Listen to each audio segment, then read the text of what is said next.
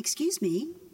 Do you need any help? Well, I'm just looking at the photos, but I'd like to meet the photographer, Gina Thompson, if she's around. My name's Tom Hunter, and her agent, Jenny Watkins, said I might find her here. But I can wait if she's busy. I enjoy looking at photos. And what do you think of these? Impressive. Some of them are very powerful. I see that the title, Borderland, refers to the border between England and Wales. There's some very beautiful scenery along that path. Hmm, do you know that area? I know parts of it quite well. I often come to Wales to relax.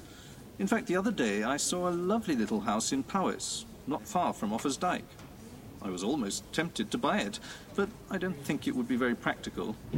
But someday I'd like to walk the border from north to south, like Gina Thompson did. Really?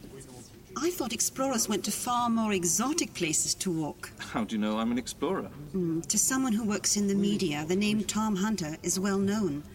I read your articles regularly. You work in the media? What do you do? Mr. Hunter, excuse me, I'm dishonest. My name is Gina Thompson. I took those photographs. I admire your work immensely, and I couldn't resist the opportunity to hear your opinion of my work. Well, now you know that I think it's impressive.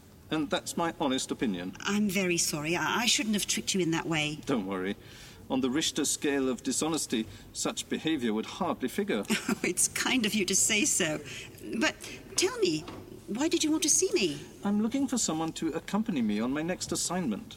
I was told you were available. Me? I'm flattered. Why me? My usual partner, Simon, is in Siberia, and I'll have to leave before he gets back. So I need someone who's available straight away.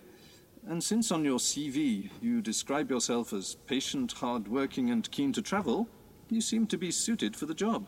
Well, the CV definitely is honest. And my exhibition finishes this evening, so I can be ready first thing tomorrow if you want. Excellent. But don't you want to know a little bit more about it before you decide? Oh, uh, I imagine it'll involve climbing a few mountains, crossing the occasional